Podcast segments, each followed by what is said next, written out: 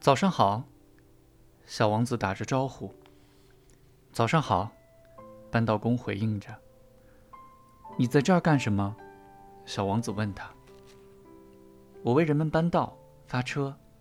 扳道工回答。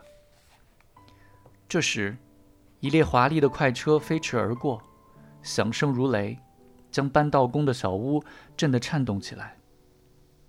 跑得那么急，小王子说：“他们要去哪里呀？”这个嘛，看来连列车长也不一定说得清楚呀。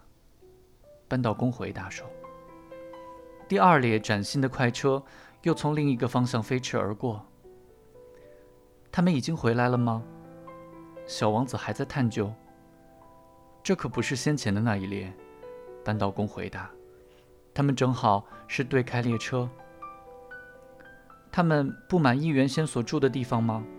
小王子问道。人总是站在这山望那山高的，扳道工说。第三列灯火通明的火车也轰隆隆地响起来了。他们在追第一批旅客，对不对？小王子问。他们什么人也不追，他们在里面睡觉、打哈欠。扳道工说。只有孩子们。把鼻子贴在玻璃窗上往外看。是啊，看来只有孩子们才知道他们在追寻什么。小王子说：“他们为一个布娃娃花费不少时间，这个布娃娃就成了很重要的东西。如果有人夺走他们的布娃娃，他们就哭泣。